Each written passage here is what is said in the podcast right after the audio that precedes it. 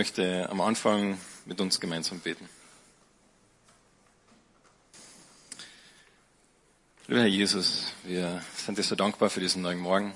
Danke für äh, deine Gnade, die heute wieder neu ist. Danke dir für die Möglichkeit, da jetzt dort zu sitzen und dich anzubeten, Lieder dir zu singen. Danke für die Möglichkeit, aus deinem Wort zu hören ähm, und darüber nachzudenken, was das mit uns persönlich zu tun hat.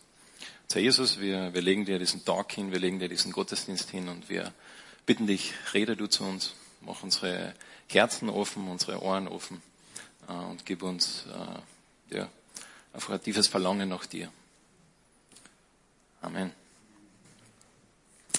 Ja, der Nils hat es eingangs schon erwähnt. Wir sind ja in diesem Prozess als Gemeinde, wo wir uns Gedanken machen, äh, wo geht's hin? Und das war interessant, vor ein paar Wochen äh, oder schon ein paar Monaten, äh, da waren wir mit dem Andreas Eil zusammen als Älteste und wir haben über die Gemeinde geredet. Das war noch vor der Gemeindefreizeit. Und der Andreas Eil hat jemand mitgenommen, das war ein Praktikant. Und wir haben da in, uns getroffen, haben eineinhalb Tage Zeit gemeinsam verbraucht, wir Ältesten mit Andreas Eil äh, und dem, diesem Praktikant. Und wir haben über die guten Dinge in der Gemeinde geredet und die schlechten Dinge in der Gemeinde und wie das halt so ist, wir Österreicher, wir tendieren dann eher dazu, die, die negativen Dinge zu äh, betonen. Und dann am Ende dieser eineinhalb Tage habe ich dann diesen Praktikant zum Bahnhof gebracht und dann sagt er mir so, du Raffi, jetzt sag einmal, also du hast das schon alles vorher gewusst, was in der Gemeinde alles läuft. Und du hast trotzdem Ja gesagt, dass du Pastor werden willst? Und ich habe es mir nicht verkneifen können, einfach laut aufzulachen. Aber es drückt ein bisschen diesen Wunsch aus, wir wünschen uns diese perfekte Gemeinde. Äh, diese Gemeinde, wo einfach alles passt, oder? Wo es klappt.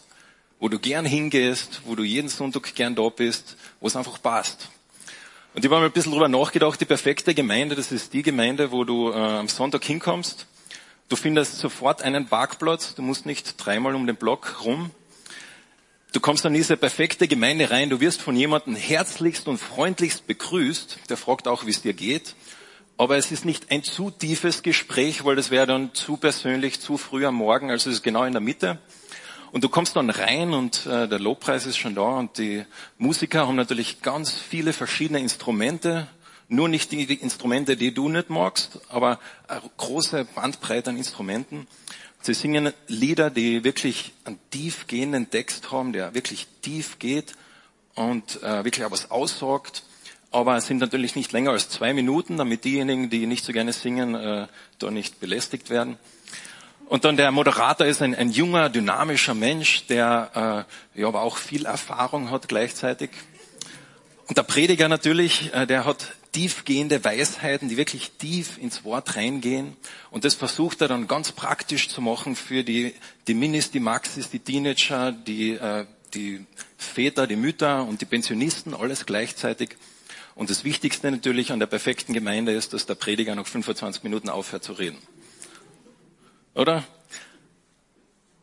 Diese bisschen plakative Beschreibung oder sehr plakative Beschreibung drückt ein bisschen das aus. Wir, wir alle haben Vorstellungen und ich weiß nicht, wie du dir die perfekte Gemeinde vorstellst. Und den Titel heute für die, Geme für die Predigt ist eben die perfekte Gemeinde. Äh, was ihr das lesen könnt, FEG, wir sind da mittendrin. Und das ist interessant, letzte Woche haben wir mit dem Karl Helmut, haben wir die erste Predigt in der Bibel, äh, Entschuldigung, im Neuen Testament gehört. Von Petrus. Und es ist eine lange Predigt, der Helmut ist da sehr genau durchgegangen. Und ich möchte dort einsteigen, wo er aufgehört hat. Und zwar, wenn ihr Bibel habt, schlagt einmal auf Apostelgeschichte 1. Äh, Entschuldige, Apostelgeschichte 2. Ähm, Apostelgeschichte 2. ab Vers 37. Dort Petrus gerade gepredigt und jetzt ist die Frage, was passiert nach seiner Predigt? Die Menschen haben zugehört und dann heißt es in Apostelgeschichte 2, Vers 37, als sie aber das hörten, drang es ihnen durchs Herz. Und sie sprachen zu Petrus und den übrigen Aposteln, was sollen wir tun, ihr Männer und Brüder? Diese Menschen waren so ergriffen von dem, was der Petrus gerade gesagt hat, dass sie gesagt haben, wir müssen was verändern. Wir können nicht so tun, als hätten wir diese Predigt nicht gehört. Vielleicht ist es dir schon mal so gegangen, hast eine Predigt gehört und du hast gewusst, du kannst jetzt nicht einfach so weitermachen wie zuvor. Gott hat dich berührt in deinem Herzen und du hast gewusst, jetzt musst du was verändern. Muss gar nicht der Predigt sein, vielleicht ist es ein anderes Thema, was dich sehr beschäftigt, vielleicht der, der Klimawandel, wo du sagst, das beschäftigt mich so, ich kann nicht anders, als da etwas zu tun. Vielleicht ist es die, die Selbstmordrate in Österreich, wo du sagst, das, das geht mir so ans Herz, dass ich nicht nur einfach darüber Bescheid weiß, sondern ich tue etwas. Ich möchte etwas tun. Ich kann nicht so tun, als würde ich äh, einfach normal weiterleben. Und diese Männer haben gefragt, was sollen wir tun? Wir können nicht einfach so weitermachen. Was sagt der Petrus? Er sprach zu ihnen, tut Buße und jeder von euch lasse sich taufen auf den Namen Jesu Christi zur Vergebung der Sünden. So werdet ihr die Gabe des Heiligen Geistes empfangen. Denn euch gilt die Verheißung und euren Kindern und allen, die ferne sind, so viel der Herr, unser Gott, herzurufen wird. Und noch mit vielen anderen Worten gab er Zeugnis und er ermahnte und sprach, lasst euch retten aus diesem verkehrten Geschlecht. Und diejenigen, die nun bereitwillig sein Wort annahmen, ließen sich taufen. Und es wurden an jenem Tag etwa 3000 Menschen hinzugetan. Das Ergebnis der ersten Predigt waren 3000 Menschen, die Jesus nachfolgen. Und das Interessante ist jetzt, was der Lukas macht. Er beschreibt uns, wie diese Menschen, nicht alle 3000, viele dieser 3000 waren wahrscheinlich aus anderen äh, Ländern, das haben wir vorher gelesen in der Apostelgeschichte, aber ein Teil von diesen 3000 war sehr wahrscheinlich aus Jerusalem. Und jetzt lesen wir in den nächsten Versen, was diesen Menschen wichtig war. Wir lesen, wo sie ihre Prioritäten gesetzt haben und wo sie gesagt haben, das Evangelium habe ich verstanden und jetzt lebt sich das so in meinem Leben aus. Folgende Prioritäten hat es jetzt für mich und für uns. Und da ab Vers 42 steigen wir dann ein. Und sie blieben beständig blieben beständig, dieser Ausdruck. Man könnte auch sagen, es, sie haben großen Wert drauf gelegt. Sie haben, auf Englisch sagt man devoted, they devoted themselves. Sie haben sich, äh, für diese folgenden Dinge haben sie sich voll committed. Sie haben gesagt, diese Dinge sind uns wichtig. Diese Dinge haben Priorität in unserem Leben. Und es ist spannend, diese Leute haben nicht auf äh, 2000 Jahre Kirchengeschichte zurückgeschaut. Die haben nicht auf 500 Jahre Reformation zurückgeschaut, und ihm auch nicht auf 60 Jahre FEG zurückgeschaut, sondern sie ihm nur zur Predigt gehört und gesagt, ich glaube das. Und dann waren diese folgenden Dinge, waren ihnen wichtig. In Vers 42, sie blieben beständig in der Lehre der Apostel. Sie blieben beständig in der Lehre der Apostel. Was man das lesen könnt, da steht Lehre drauf.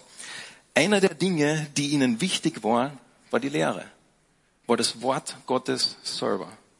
Sie haben gesagt, das Wort Gottes ist ihnen so wichtig, dass sie von den Aposteln lernen möchten. Die Apostel waren diejenigen, die mit Jesus waren. Es hat das Neue Testament noch nicht gegeben. Auch noch, eigentlich noch kein Brief im Neuen Testament, kein Buch, sondern nur das Alte Testament und das, was die Apostel gewusst haben. Und sie haben gesagt, wir möchten Gott besser kennenlernen. Wir möchten das, was Gott wichtig ist, verstehen und von ihm lernen und uns davon verändern lassen so dass das Wort Gottes in unsere Herzen redet. Wie geht es dir? Was machst du, wenn du von Gott hören möchtest? Wenn du sagst, Gott, ich möchte erfahren, was dir wichtig ist. Wartest du einfach drauf? Vielleicht musst du dich fragen, okay, nicht zu warten einfach, was Gott sagen will, sondern was er schon gesagt hat. Was in seinem Wort steht. Welche Priorität hat das Wort Gottes in deinem Leben? Was machst du, wenn du daheim sitzt, einfach traurig bist und einsam bist? Wohin gehst du? Schaltest einfach Fernseher ein? Oder Social Media oder was auch immer? Oder Sport? Oder sagst du, ich gehe zum Wort Gottes? Ich gehe zu dem, wo lebendige Wörter in mein Herz gesprochen werden. Hast du das schon mal erfahren? Diesen ersten Christen war das anscheinend wichtig, weil sie haben gesagt, sie haben sich dazu voll committed, sie haben davor sich Zeit genommen und gemacht. Und es ist interessant, dass wir für alle möglichen Dinge Zeit haben, aber das Schwerste Vielleicht kennst du das. Das Schwerste ist es, sich Zeit zu nehmen für Gottes Wort. So viele Dinge gehen so schnell und man findet doch irgendwie interessanterweise immer Zeit, aber das ist immer umkämpft. Das Wort Gottes, sich da Zeit zu nehmen. Im Hebräerbrief, eine bekannte Stelle heißt, Hebräer 4,12, das Wort Gottes ist lebendig. Stellt euch das bildlich vor, wenn ihr könnt. Das Wort Gottes ist lebendig. Es ist wirksam und schärfer als jedes zweischneidige Schwert. Es dringt durch, bis es scheidet sowohl Seele als auch Geist, sowohl Mark als auch Bein. Und es ist ein Richter der Gedanken und der Gesinnungen des Herzens. Glaubst du das? Glaubst du, dass Gottes Wort mächtig ist, in dein Leben zu reden? Glaubst du, dass Gott wirklich zu dir durch die Bibel reden möchte? Dass er dein Herz verändern möchte? Dass er dir wirklich auch was zu sorgen hat heute noch? Jesus hat gesagt, der Mensch lebt nicht vom Brot allein. Und er hat diesen Vergleich aufgestellt zwischen Essen und äh, dem Wort Gottes. Er hat gesagt, so wie du Essen brauchst, so brauchst du das Wort Gottes. Und vielleicht geht es dir momentan so, du denkst dir, ja, okay, Raffi, ich weiß ja, es ist gut für mich, ich weiß ja, ich sollte. Du fühlst dich ein bisschen schuldig, weil du denkst, ja, ich weiß, ich weiß, ich weiß. Aber ich möchte dir eine Frage stellen, fühlst du dich schuldig, dass du heute gefrühstückt hast? Wahrscheinlich nicht. Also die meisten haben gefrühstückt. Es gibt ein paar komische Menschen, die essen kein Frühstück. Ich verstehe überhaupt nicht. Aber die meisten haben gefrühstückt. Und das ist normal. Wir brauchen das. Wir brauchen Essen. Und Jesus sagt, geistlich gesprochen, du brauchst das für dich. Es ist nicht irgendwie eine Last oder etwas, wo eine weitere To-Do-List, sondern du hast es nötig, so wie du das Frühstück heute gebraucht hast, um zu leben um den lebendigen Gott kennenzulernen. Und so das Erste, was wir sehen da in der Apostelgeschichte, ist, dass wir sehen, diese erste Gemeinde, ihre Priorität war das Wort Gottes, die Lehre der Apostel. Lesen wir weiter in 42. Sie blieben beständig, eben in der Lehre der Apostel und in der Gemeinschaft. Gemeinschaft. Das ist interessant, ich war in äh, äh, Spokane, Washington also es ist im Nordwesten der USA und bin nach Chicago gefahren mit dem Zug. Das sind circa 36 Stunden. 36 Stunden im Zug hat man viel Zeit, viele Dinge zu tun. Und da habe ich auch mit der einen oder anderen Person bin ich ins Reden gekommen.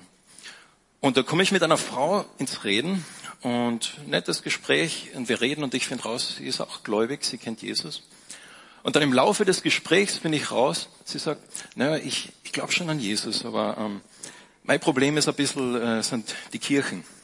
Also die, die anderen Menschen. Ich, meine Beziehung mit Gott, ist was zwischen mir und Gott. Aber in die Kirche gehe ich nicht. Und ich habe zuerst gedacht, sie, sie versucht irgendwie einen Witz zu machen oder so, was sie das ernst wirklich so gemeint. Sie hat gesagt, sie lebt ihre Beziehung mit Gott, ich und Gott. Und mit der Kirche oder mit der Gemeinde oder anderen Menschen äh, ist nicht so ihr Ding. Und seitdem habe ich mehrere Gespräche gehabt, wo Menschen solche ähnliche Dinge gesagt haben. Und hier in der ersten Gemeinde lesen wir, die zweite Sache, die sie auszeichnete, war Gemeinschaft. Die zweite Sache, die sie auszeichnete, war die Gemeinschaft, dass sie sich Zeit genommen haben, mit den Menschen um sie herum zu leben. Dass sie da eine Priorität gesetzt haben und gesagt haben, wir möchten mit den Menschen um uns herum leben. Und für uns heute ist es vielleicht schwierig, weil wir alle überall verschiedenen Orten wohnen eine vor 20 Minuten von daher, der andere 20 Minuten von daher. Es ist schwierig, Leben zu teilen. Aber hier sehen wir, sie haben das Leben geteilt. Und ich denke, Gott hat uns geschaffen für Gemeinschaft. Er hat uns geschaffen dafür, dass wir mit ihm Gemeinschaft haben, aber auch mit den Menschen um uns herum. Wenn du, jemand hat das einmal so gesagt, das habe ich recht eindrücklich gefunden, wenn du ein Problem mit Gottes Braut hast, dann hast du ein Problem mit Gott. Wenn du ein Problem hast mit der Eliana, meiner Frau, und du redest wirklich blöd über sie, du machst Kommentare zu ihr, die wirklich unter aller Sau sind, du vielleicht redest hinter ihrem Rücken, du beschuldigst sie, und dann drehst du dich um zu mir und sagst, hey Raffi, wow, dich habe ich echt so gern. Was glaubt's passiert dann? Wie denke ich über die Person? du wirst sehr schnell merken, dass sie meine Frau ist und das, was du zu ihr sagst, das reflektiert auch auf mich. Reflektiert auch auf unsere Beziehung. Und so ist es auch mit Gott. Du kannst nicht Gott sagen, ich liebe Gott, aber ich liebe nicht die Gemeinde. Ich liebe nicht die Menschen um mich herum. Weil das ist eine Braut. Er hat sie gemacht. Und so in der ersten Gemeinde war das die, die Priorität. Sie haben gesagt, wir möchten Gemeinschaft erleben. Wir möchten gemeinsam leben. Und es ist interessant, Jesus, ich stelle mir das so vor, wie er seine Jünger ausgesucht hat, die meisten waren ja Fischer, gell? Er hat ein paar Fischer ausgesucht und ich bin mir sicher, die haben sich gut verstanden. Die haben viel über Fischen geredet und die beste Technik, wie man jetzt diesen Fisch fangt und die beste Uhrzeit, wie man das macht. Und dann kommt Jesus und er äh, beruft einen Zeloten. Was war Zelot? Zelot war ein Extremer, eine ganz andere politische Ausrichtung. Das war ungefähr so, als waren die alle SPÖ, ÖVP und dann kommt auf einmal Grüne und FPÖ dazu. Jesus tut jemand, der komplett einen anderen Hintergrund hat, in die gleiche Gruppe rein und sagt, passt, ihr seid meine Nachfolger. Und dann geht er her und nimmt einen Zöllner und steckt ihn auch noch in die Gruppe rein. Komplett andere Prioritäten, komplett andere äh, Dinge, die diesen Menschen wichtig waren. Könnt ihr euch die Konflikte da vorstellen? Da ist es wahrscheinlich rundgegangen. Das hat ein bisschen gedauert. Aber was war am Ende dieser drei Jahre? Keiner von euch denkt über den Simon als den Zeloten. Sondern Simon, das war einfach ein Jünger Jesu. Keiner denkt über den Matthias als den, den äh, Zöllner. Sondern der Matthias, das war ein Jünger Jesu. Das war eine Priorität. Die Gemeinde Gottes, die Kinder Gottes haben eine neue Priorität bekommen. Sie sind die Braut Christi. Das bist du, das bin ich. Und ihr habt es vielleicht gesehen, ich habe da eine zweite Sache dazugenommen, äh, Gemeinschaft und Brotbrechen. Ähm, weil wir lesen da, sie haben nicht nur Gemeinschaft gemacht, sie haben auch das Brot gemeinsam gebrochen. Und hier müssen wir jetzt aufpassen, dass wir nicht äh, unser Verständnis von heute zurücklesen in den Text. Weil wenn wir Brotbrechen lesen, als äh, Menschen, die vielleicht schon öfter die Bibel gelesen haben, denken wir sofort an das Abendmahl. Aber Brotbrechen in diesem Zeit, zu dem Zeitpunkt, hast nichts anderes wie gemeinsam essen.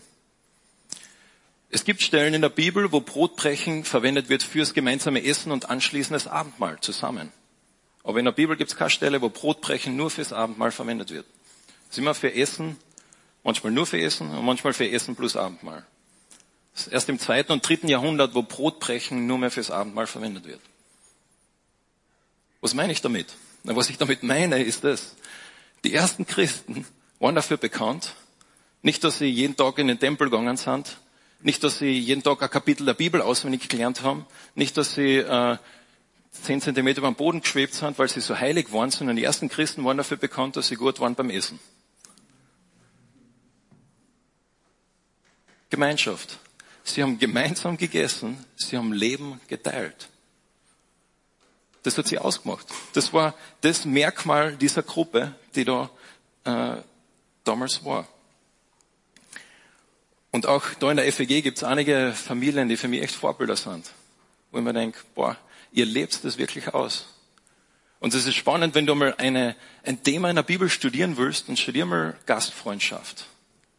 Lies, such mal alle Bibelstellen raus, die du findest über Gastfreundschaft im Neuen Testament. Ich glaube, du, du wirst erstaunt sein, was da alles Jesus darüber sagt, was wir da lesen und was für eine Priorität das eigentlich hat.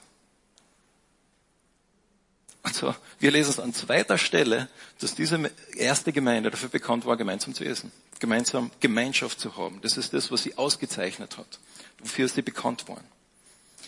Und wir lesen dann weiter. Was war das, äh, das dritte? Sie waren bekannt in der Gemeinschaft, also beständig in der Lehre der Apostel, der Gemeinschaft, im Brotbrechen und in den Gebeten. In den Gebeten, ich weiß nicht, wie es bei dir heißt in der Bibel, vielleicht hast und im Gebet. Es ist besser und genauer eigentlich zu sagen, in den Gebeten. Die Gebete waren die jüdischen Gebete. Und zwar so fixe Zeiten geben, wann ein guter Jude gebetet hat, ist zum Tempel gegangen und hat gebetet. Und anscheinend haben das die ersten Apostel auch gemacht. Wir lesen davon gleich im nächsten Kapitel in Apostelgeschichte 3, dass der Petrus und der Johannes das gemacht haben. Zum Tempel gegangen zu der festgesetzten Zeit und haben gebetet. Das heißt, sie haben sich als Juden gesehen. Sie haben nicht sich als was Neues gesehen, eine neue Gruppe, sondern sie waren noch immer Juden. Und das heißt auch, sie haben es gemeinsam gemacht. Sie haben diese Gebetszeiten nicht nur äh, alleine verbraucht, sondern gemeinsam und auch öffentlich. Nicht nur öffentlich, aber sondern wir haben in Apostelgeschichte 1 auch gelesen, dass sie es auch einzeln alleine gemacht haben in Apostelgeschichte 1, ähm, 14. Da heißt, diese alle blieben beständig, sie haben sich dazu committed, they devoted themselves und einmütig im Gebet. Also sie haben es alleine gemacht in ihrer Gruppe, aber auch öffentlich. So meine Frage an dich, ist das was, was dich auszeichnet? Ist das was, was unsere Gemeinde auszeichnet? Ist das was, was Priorität hat in deinem Leben und in meinem Leben? Und ich denke, es ist so wichtig zu realisieren, dass das nicht etwas ist, was sie gemacht haben, weil sie es machen müssen, sondern es war das Natürlichste, was passiert ist, nachdem sie das Evangelium gehört haben. Sie haben keine Anleitung gehabt, zehn Dinge, die du tun musst, wenn du Christ bist, sondern sie haben eine Predigt gehört, sie sind Jesus nachgefolgt und das war das natürliche Ergebnis. Das Gebet eine Priorität war, mit Gott reden. Gott kennenzulernen, mit ihm zu kommunizieren. Und Gebet in der ganzen Apostelgeschichte, ich habe das schon mal erwähnt, ist ein Schlüssel. Fast jedes Kapitel hat irgendwo einen Aspekt, wo jemand betet. Das ist Apostelgeschichte 1 so, Apostelgeschichte 2 hier, Apostelgeschichte 3 startet mit Gebet. Du findest es an allen Ecken und Enden etwas, was diese Gemeinde auszeichnet, was diese ersten Christen auszeichnen, wo sie sagen, das ist uns wichtig, das möchten wir. Und nach diesen vier Dingen oder drei Dingen lesen wir weiter. Was ist passiert als Resultat von dem? Es kam Furcht über alle Seelen. Und viele Wunder und Zeichen geschahen durch die Apostel. Es kam Furcht über alle Menschen. Es kam, man könnte auch sagen, Ehrfurcht über alle Menschen, die das gesehen haben. Wer sind die allen Menschen? Könnte sein, dass es nur Leute in der Gemeinde waren. Es könnte sein, dass es auch Leute äh, außerhalb der Gemeinde waren, die gesehen haben, was passiert ist. Aber es kam Ehrfurcht. Diese Menschen haben kapiert und verstanden, es passiert gerade etwas, das unvergleichlich ist. Es passiert gerade ein neuer Anfang, etwas, was die Geschichte verändern wird. Gott wirkt gerade in diesem Moment in, mitten unter uns. Hast du schon mal erlebt, dass du gewusst hast, Gott möchte mich jetzt verwenden? Ein Professor von mir hat immer gesagt, es gibt diese zehn Sekunden, wo du weißt, Gott möchte etwas jetzt mit mir tun. Er möchte ein Gespräch, dass ich mit jemandem ein Gespräch habe. Er möchte mich verwenden auf diese Weise oder diese Weise. Und ich habe zehn Sekunden Zeit, da mitzumachen oder nicht. Hast du das schon mal erlebt? Diese, diesen Moment, wo du merkst, Gott, du hast mich gerade verwendet, du verwendest mich. Ich frage mich manchmal, ob der Martin Luther King, wo er seine Rede gehalten hat, I have a dream, ob er gewusst hat, wie weltverändernd das sein wird. Ich frage mich manchmal, ob der Pilot, der die Atombomben über Japan abgeworfen hat, gewusst hat, dass das ein Moment ist, der die Geschichte verändern wird.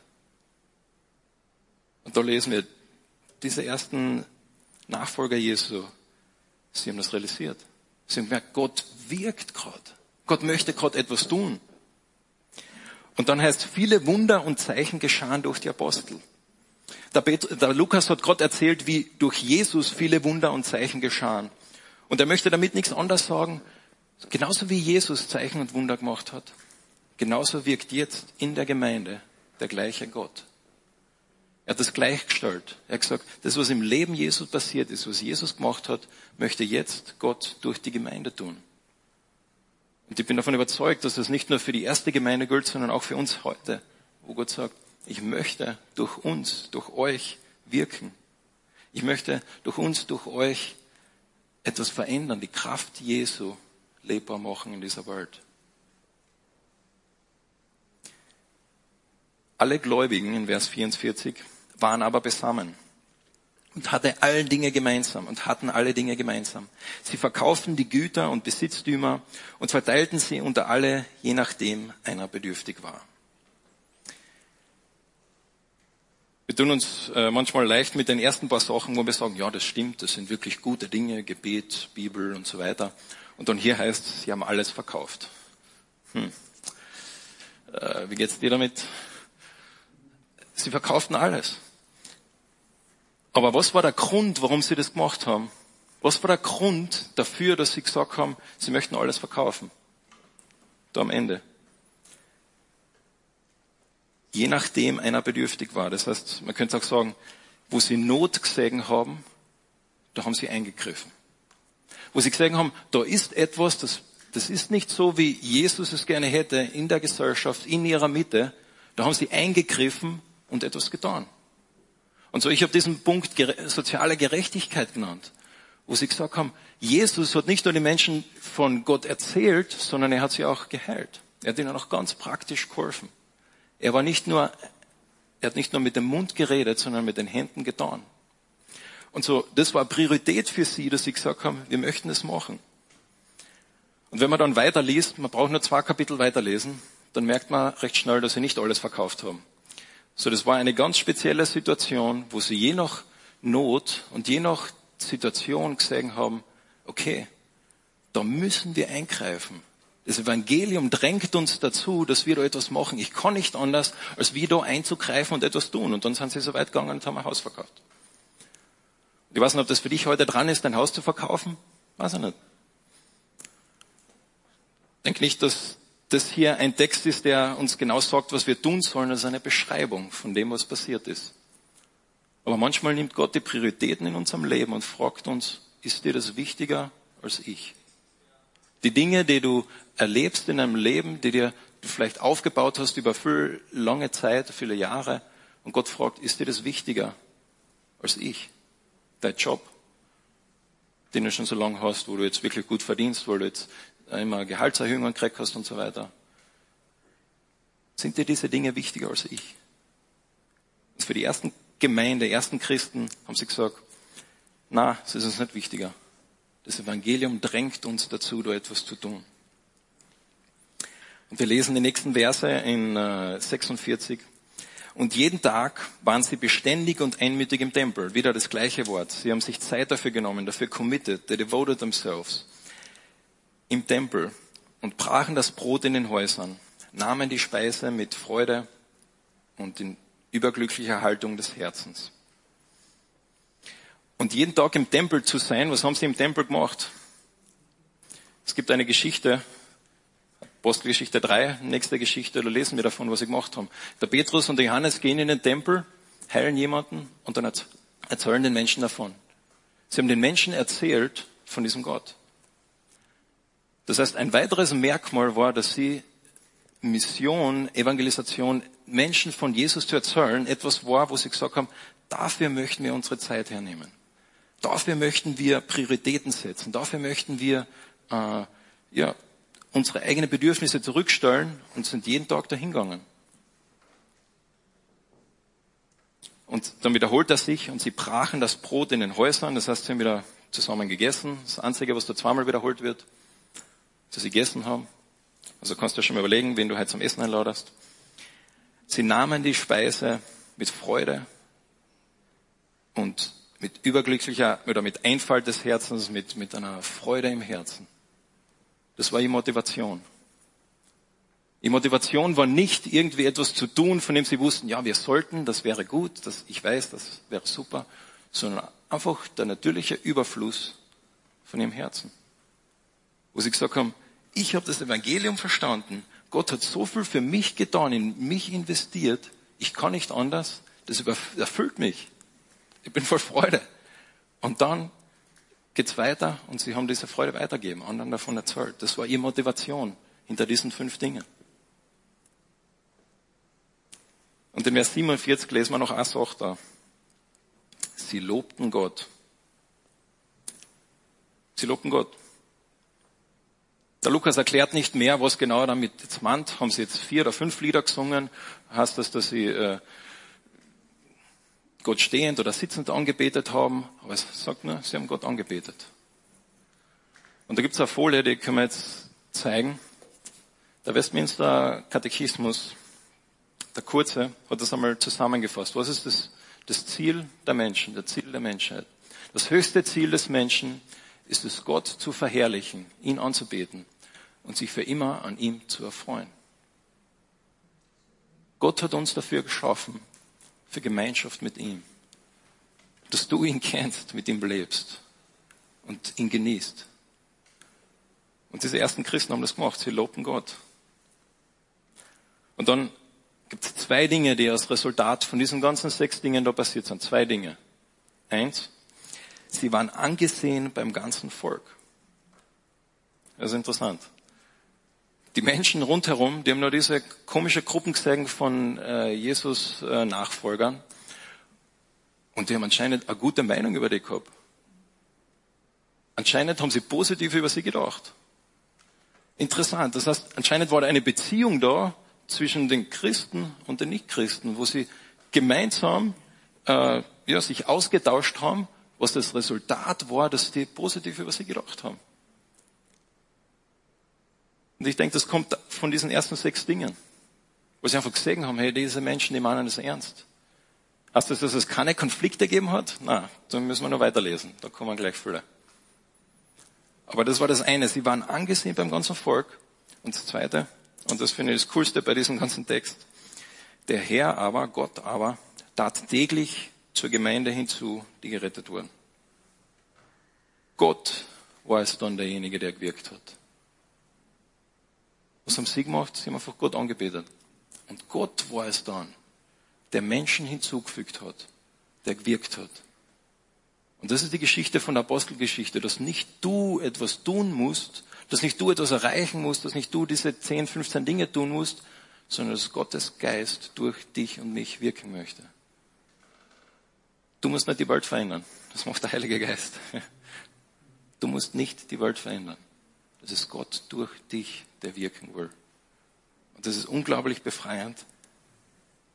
Und das ist das, wo wir sehen, Gott hat täglich zur Gemeinde hinzugetan. Das heißt, das war nicht etwas, was einmal alle zwei Monate passiert ist, sondern anscheinend täglich.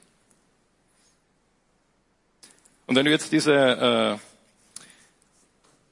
diese Beschreibung liest von dieser ersten Gemeinde, was denkst du dir? Denkst du dir, boah, bei denen hat wirklich alles gepasst, die richtigen Prioritäten zur richtigen Zeit, perfekt. Vielleicht geht's dir gerade so und du denkst dir, boah, wie soll man da jemals dazu äh, uns vergleichen können? Aber ich kann dir sagen, wenn du, du musst nur weiterlesen in der Apostelgeschichte. Die haben viele Probleme gehabt. Du musst nur zwei Kapitel weiterlesen. Und dann drei Kapitel, Kapitel sechs. Diese Gemeinde war auch nicht perfekt. Die erste Gemeinde, die Urgemeinde, war nicht perfekt. Sie haben nicht alles richtig gemacht. Und auch wir, äh, wenn du heute zum ersten Mal da bist, dann weißt du das noch nicht, ihr alle anderen wisst es schon, äh, auch wir als FEG sind nicht perfekt. Am Freitag war ich bei einem Treffen von allen evangelikalen Gemeindeleitern da in Kärnten äh, und ich kann euch erzählen, auch die anderen Gemeinden sind nicht perfekt. Da gibt es auch Probleme.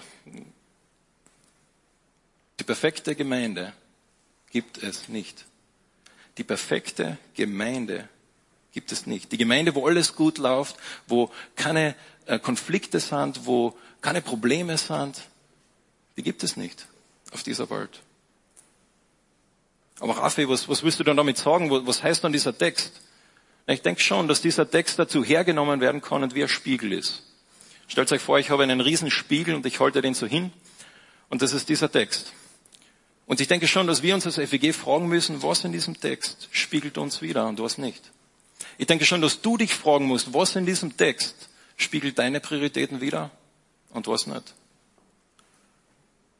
Aber die waren nicht perfekt. Und wir sind es auch nicht. Und wisst ihr was, das ist so befreiend. Das ist so befreiend zu wissen, dass wir nicht perfekt sein müssen. Darum geht's gar nicht. Es geht nicht darum, perfekt zu sein. Es geht nicht darum, diese perfekte Gemeinde zu bauen. Und jetzt vor allem, wenn wir diesen Prozess starten, wo wir überlegen, was wollen wir wieder erreichen oder so. Ähm, es geht nicht darum, dieses perfekte Bild zu haben. Der Dietrich Bonhoeffer hat das einmal ausgedrückt. Und da habe ich ein Zitat, das könnt ihr jetzt auch zeigen. Wer seinen Traum von einer christlichen Gemeinschaft mehr liebt als die christliche Gemeinschaft selbst, der wird zum Zerstörer jeder christlichen Gemeinschaft. Und ob er es persönlich noch so ehrlich und noch so ernsthaft und hingebend meint. Was meint er damit? Er führt das noch ein bisschen näher aus, das habe ich jetzt nicht da, aber ich lese es euch vor. Wer sich das Bild einer Gemeinschaft erträumt, der fordert von Gott und von den anderen und von sich selbst diese Erfüllung von diesem Bild. Er tritt als fordernder Mensch in diese Gemeinschaft der Christen, er richtet sein eigenes Gesetz auf und er richtet danach die Geschwister um ihn herum und Gott selbst. Er steht hart wie ein lebendiger Vorwurf für alle anderen im Kreis der Geschwister. Was nicht nach seinem Willen geht, das ist Versagen. Wo sein Bild zunichte wird, sieht er die Gemeinschaft zerbrechen. So wird er erst zum Verkläger seiner Brüder, dann zum Verkläger Gottes und zuletzt zum verzweifelten Verkläger seiner selbst. Bonhoeffer geht noch einen Schritt weiter und er sagt, dass wenn du, dass wir sogar die Gemeinde daran hindern können, zu wachsen, wenn wir so auftreten. Er schreibt, danken wir nicht täglich für die christliche Gemeinschaft, in die wir gestellt sind. Auch dort, wo keine große Erfahrung, kein spürbarer Reichtum, sondern wo viel Schwäche, Kleinglauben, Schwierigkeiten ist, beklagen wir uns vielmehr bei Gott immer nur darüber, dass alles noch so armselig, so gering ist. So hindern wir Gott, unsere Gemeinschaft wachsen zu lassen, nach dem Maß und Reichtum, der in Jesus Christus für uns bereit liegt. Und wir immer nur unsere eigene Gemeinde niedermachen. Immer nur darauf schauen, was sein könnte. Immer nur uns vergleichen mit den anderen Gemeinden, vielleicht sogar mit dieser Urgemeinde. Das sagt der Bonhoeffer, dann hindern wir Gott. Weil Gott möchte durch uns kaputte Menschen, durch uns kaputte Gemeinde wirken. Das ist das Evangelium. Gott kam in diese kaputte Welt hinein und war mitten unter uns und hat da gewirkt. Und jetzt verwendet Gott kaputte Gemeinden, wo wir auch Menschen sind, wo wir nicht über der Welt sind, sondern in der Welt drin. Und er möchte uns verwenden. Das ist das Verrückteste in der ganzen Kirchengeschichte, wenn du die Kirchengeschichte studierst, was für verrückte Typen es da gegeben hat, die Gott verwendet hat. Was für Gemeinden und Orte es gegeben hat, die Gott verwenden wollte. Und der Bonhoeffer sagt zum Schluss, das habe ich wieder da, Christliche Gemeinschaft ist nicht ein Ideal, das wir zu verwirklichen hätten, sondern es ist eine von Gott in Christus geschaffene Wirklichkeit, an der wir teilhaben dürfen. Gott hat sich Gemeinde ausgedacht. Und interessanterweise, Gott hat nicht die perfekten Gemeinden geschaffen, sondern Gott möchte durch unsere Schwachheit, durch unsere Fehler, durch unsere Bereiche, wo wir wirklich auch schlecht sind, wirken. Weil wenn wir schwach sind, da sagt Paulus, dann ist Gott stark in uns. Und jetzt dürft ihr euch einmal kurz äh, umschauen, wer da um euch so herum sitzt. Also meine wirklich, dreht einmal um, schaut einmal, könnt auch winken, wenn ihr wollt. Das sind die Menschen, die Gott hier zusammengestellt hat. Und unser Auftrag ist nicht irgendwie diese perfekte Gemeinde zu bauen als FEG, sondern unser Auftrag fängt damit an, da wo wir sind, uns zu lieben. Sie werden euch daran erkennen, dass ihr Liebe untereinander habt. Dass wir, auch wenn es Konflikte gibt und Schwierigkeiten gibt, Vergebung erleben. Dass die Menschen das sehen, das ist möglich, was? Dass auch Menschen, die ganz unterschiedliche Prioritäten haben im Leben, unterschiedliche politische Einstellungen, unterschiedliche kulturelle Hintergründe, Alter, unterschiedliche Generationen zusammenleben und die Welt sagt, was, das geht? Gott sagt, ja, meine Kinder haben eine neue Identität und du bist Teil davon. Ich bete noch. Jesus Christus, wir können es nie begreifen, was für Ehre du uns zuteil lässt, dass du ähm, uns verwenden möchtest. Dass du sagst, ich wirke in dieser kaputten Gemeinde, ja, im 21. Jahrhundert in Klagenfurt in der FEG. Ich möchte sie verwenden mit all ihren Ecken, mit ihren Kanten, mit ihren Stärken und mit ihren Schwächen. Vater, wir sagen dir einfach nur Danke dafür. Danke, dass es nicht unsere Leistung ist, sondern dass du es bist, der uns durch uns wirken möchte. Und Jesus, bitte zeig uns auch in unserem Herzen, was das heißt für uns ganz persönlich, was das heißt für unsere Einstellung zur Gemeinde, was das heißt für unser ja, persönliches Glaubensleben. Danke dir, dass du, dass du lebst, dass du wirkst, dass du da bist. Amen.